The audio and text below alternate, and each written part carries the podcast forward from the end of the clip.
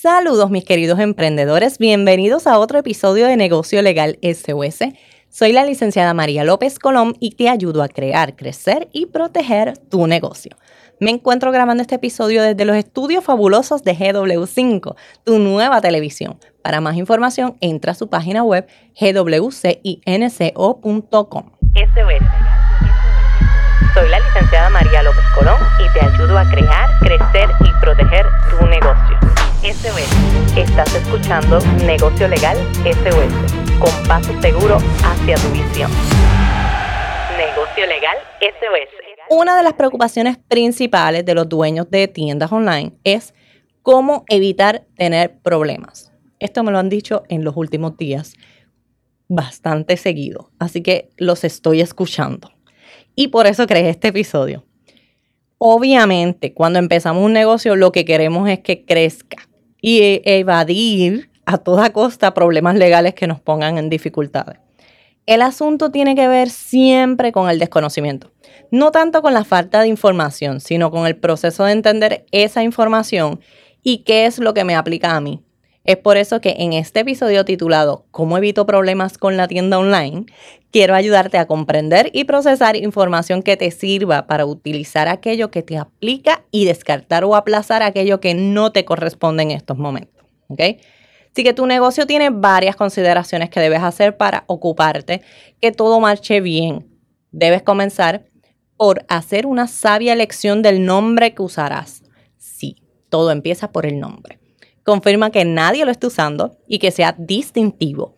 Una vez hecho esto, te vas a ocupar de elegir la estructura legal, ya sea un, DBA, una LLC, una corporación, una sociedad, cualquier otra estructura, con la que vas a hacer negocios porque entonces registrarás tu nombre, logo, slogan y toda propiedad intelectual a nombre de dicha estructura. Es decir, que esa estructura va a ser la dueña de del logo, del eslogan y de esa propiedad intelectual.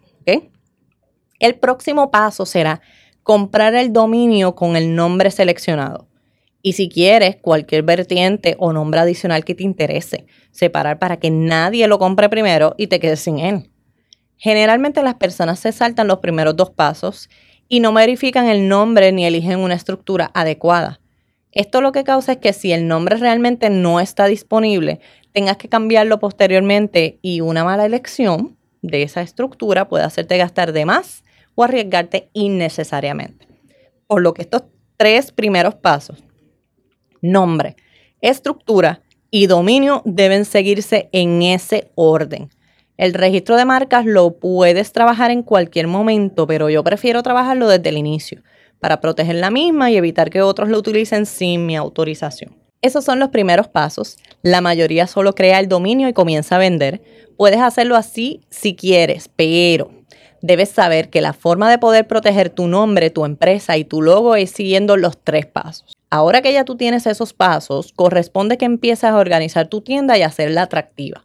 No obstante, no olvides tener políticas que le digan a tu cliente cómo será esa relación tienda-cliente ¿Y qué esperar? Me acabo de inventar lo de tienda cliente. ¿Cómo proteges la información personal que te ofrece? ¿Cómo harás los envíos? ¿Si habrá devoluciones y cómo? ¿Cuál es el procedimiento para las reclamaciones? Vas a incluir todas las políticas que puedan protegerte. Si quieres saber más sobre el tema de las políticas, escucha los episodios 7 los 20 al 24, 26 y 33. Y si necesitas políticas, puedes visitar nuestra tienda legal en nuestra página web derechosos.com. Lo que te falta para evitar problemas son los permisos, el permiso único, el registro comerciante y la patente municipal. Tu tienda online generalmente la operas desde tu casa. Si te preguntas, pero si trabajo desde mi casa, ¿por qué tengo que tener permisos? Pues la respuesta es sí los tienes que tener. La ley en Puerto Rico requiere a todo negocio que opere en Puerto Rico que solicite los permisos. Generalmente los permisos se gestionan con la Oficina de Gerencia de Permisos, pero si estás en un municipio autóctono, entonces es la Oficina de Permisos de dicho municipio. Ya esto lo he dicho anteriormente, pero lo repito por si no has escuchado los otros episodios. Y si no los has escuchado, yo te invito a que pases y escuches los anteriores. Sé que suena mucho y pudieras sentirte agobiada o frustrada, pero vamos, un pasito a la vez. La información sirve para que la proceses, te prepares y tomes buenas decisiones. Mi interés es llevarte de la mano, paso a paso, para que te sientas segura, tranquila y protegida. El miedo solo llega con la intención de paralizarte, pero es una forma de tu cuerpo decirte que vienen cosas buenas. Y está en ti convertirlas en cosas grandes y espectaculares. Así que hemos llegado al final de este episodio. Como siempre, gracias por esos minutitos que me regalas. Recuerda que esta información tiene el propósito de orientarte y de ayudarte. Con esta información no pretendo sustituir una consulta legal ni establecer una relación abogado-cliente. Para ello se requerirá la firma de un contrato.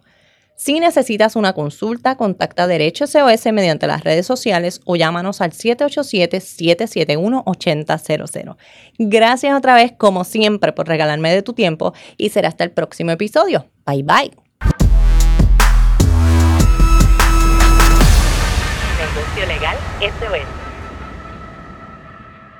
Llama para consulta al 787-771-8000.